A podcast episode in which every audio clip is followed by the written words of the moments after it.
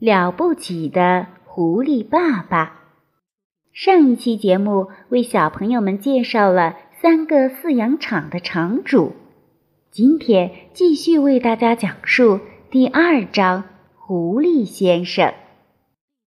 山谷中的小山上有一片树林，树林里有一棵大树，树下面有一个洞，洞里边住着狐狸先生、狐狸太太。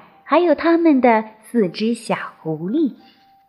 每天晚上天一黑，狐狸先生就会对着狐狸太太说：“哎，亲爱的，这一次要吃什么呀？是从伯吉斯那里搞只肥鸡呢，还是从邦斯那儿弄只鸭子或是鹅？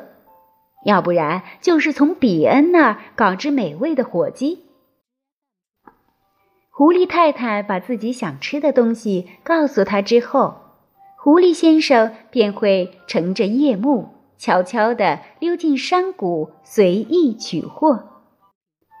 伯吉斯、邦斯和比恩对所发生的事情很清楚，这使他们气得发疯。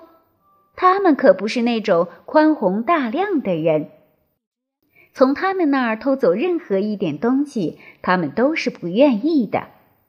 于是每天晚上，他们三个人都各自带着猎枪，躲在自己的饲养场里的某个黑暗的角落，希望抓到这个窃贼。不过，对他们来说，狐狸先生简直是太聪明了。他在接近饲养场时总是逆风而行，这就是说，如果有人潜伏在前面的暗处。风就会把这个人的气味带到与他相距还很远的狐狸先生的鼻子里。这样，如果伯吉斯先生躲在他的一号鸡舍后面，狐狸先生从五十码开外的地方就能嗅到他的气味。于是，他会迅速改变前进的方向，朝位于养鸡场另一端的四号鸡舍奔去。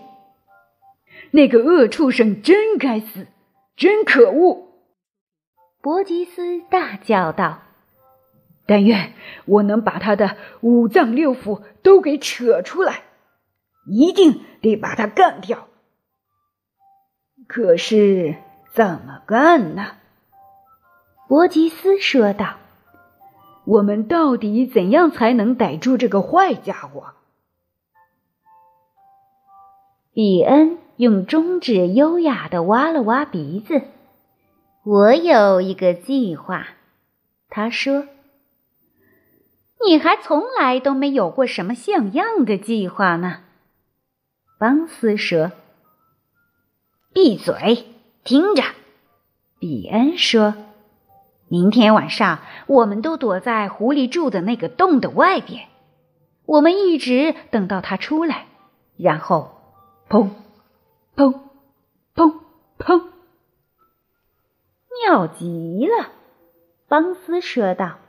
但是我们要首先找到那个洞才行。我亲爱的邦斯，我已经找到它了。诡计多端的比恩说道。它就在山上的树林里，位于一棵大树的下面。伯吉斯、邦斯和比恩。会抓住狐狸先生吗？请听小迪姐姐下期为你讲述《了不起的狐狸爸爸》第三章：射击。